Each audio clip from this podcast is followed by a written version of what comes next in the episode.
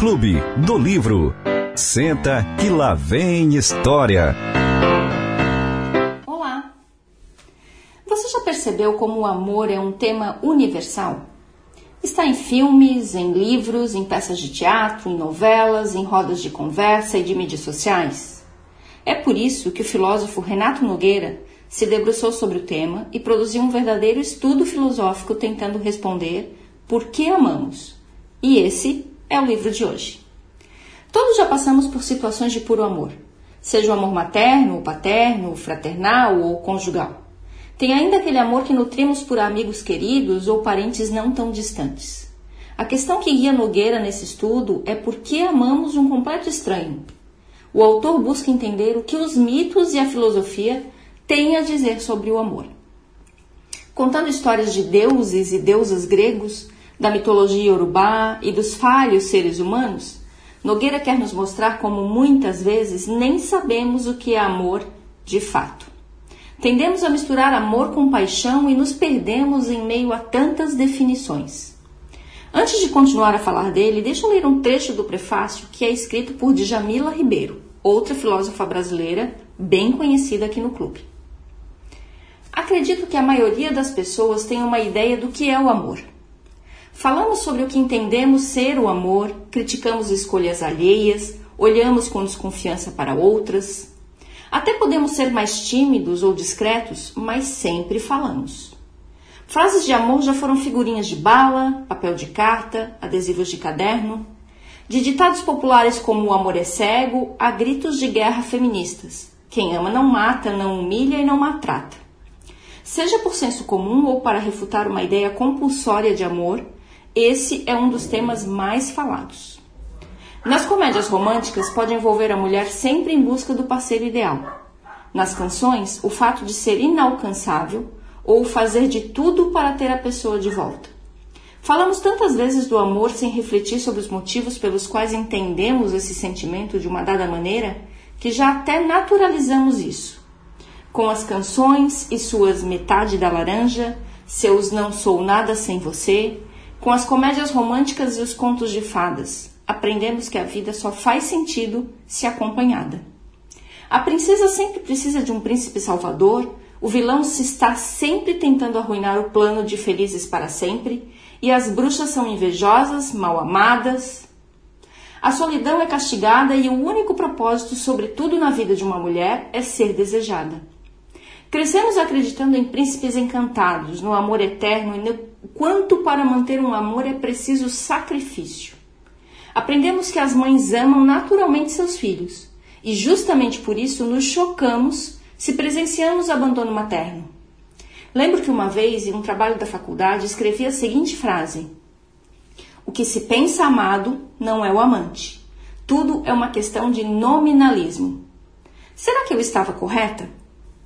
Simone de Beauvoir, em O Segundo Sexo, afirma que não podemos discutir a condição feminina em termos de felicidade, posto que a felicidade em uma sociedade pautada pelo machismo também é ideologia.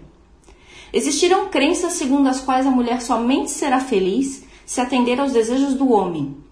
E um desses desejos é que seja musa, objeto de amor e desejo, é que seja o outro, para usarmos o termo da filósofa, filósofa francesa. Só assim o homem será capaz de amá-la e, sendo amada, ela será feliz. E tem um lado perigoso disso tudo. Se para uma mulher ser feliz significa ter um homem ao lado, o que acontece se, mesmo comprometida, ela não conseguir exprimir felicidade? Talvez seja chamada de louca, frígida, insensível. Sartre e Simone de Beauvoir afirmavam que seus amantes eram os amores contingentes e que o amor entre eles era o amor necessário. Em tempos de redes sociais, o debate sobre o amor não tem cor. Pode gerar grandes polêmicas. Ora, se alguns argumentam que não se pode escolher quem se ama, uma pesquisa do IBGE mostra que as mulheres negras são as que mais se encontram no chamado celibato definitivo, que nunca viveram com cônjuge. A própria ideia de sensualidade imposta às mulheres negras pode fazer com que elas não sejam vistas como pessoas a serem amadas, mas apenas objeto de relações casuais e esporádicas. Já Toni Morrison, em O Olho Mais Azul, vai dizer que o amor nunca é melhor que o amante, Segundo a escritora, quem é mau ama com maldade. O violento ama com violência. O fraco ama com fraqueza. Gente estúpida ama com estupidez. O amor não seria algo maior do que a pessoa ou um sentimento involuntário sem a responsabilização de quem o tem ou sente. Aqui não haveria possibilidade de uma transcendência por conta de um sentimento nobre e lindo. Ele seria externado tão somente a partir do que o sujeito é. Para muitas autoras feministas, o amor é construção social e o casamento, expressão hierárquica do amor. O babalorixá Rodney William dirá que o amor é o mais profundo axé. Renato Nogueira realiza de forma brilhante uma verdadeira investigação genealógica sobre o amor. Seria o amor construção social, ideologia, conexão ancestral? Como ele aparece em diferentes sociedades? O que pensadores, filósofos escreveram sobre ele? De preservação da espécie humana, passando por manutenção de riquezas ao amor como sobrevivência Nogueira nos brinda com uma pesquisa ampla e múltipla sobre o tema. Porque Amamos é um importante ensaio que nos faz conhecer diversas abordagens sobre o amor a partir de mitologias tanto europeias quanto indígenas e africanas. Amor platônico, poliamor, amor que envolve a comunidade, amor romântico, são alguns dos tópicos que Nogueira trata com leveza, sem pressa nem julgamentos. A pesquisa realizada pelo autor, partindo de tantas premissas de geografias distintas, faz da obra um monumental estudo sobre o amor. Nogueira nos proporciona um mergulho profundo e nos instiga a refletir sobre o assunto sem esgotá-lo. Nem é essa sua pretensão.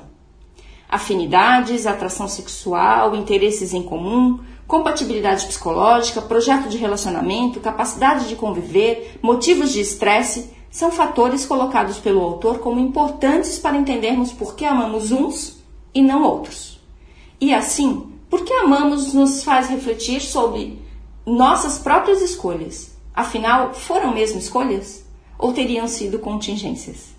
Talvez nessas perguntas resida o ponto fundamental do livro. Amar é um ato político. Por que Amamos tem 206 páginas e foi editado pela HarperCollins em 2020. Renato Nogueira é doutor em filosofia pela Universidade Federal do Rio de Janeiro e também publicou o livro Mulheres e Deusas: Como as divindades e os mitos femininos formaram a mulher atual. Este não é um livro de ficção, mas o autor nos leva a viajar pela mitologia e pelas definições de amor que vêm se cristalizando ao longo do tempo.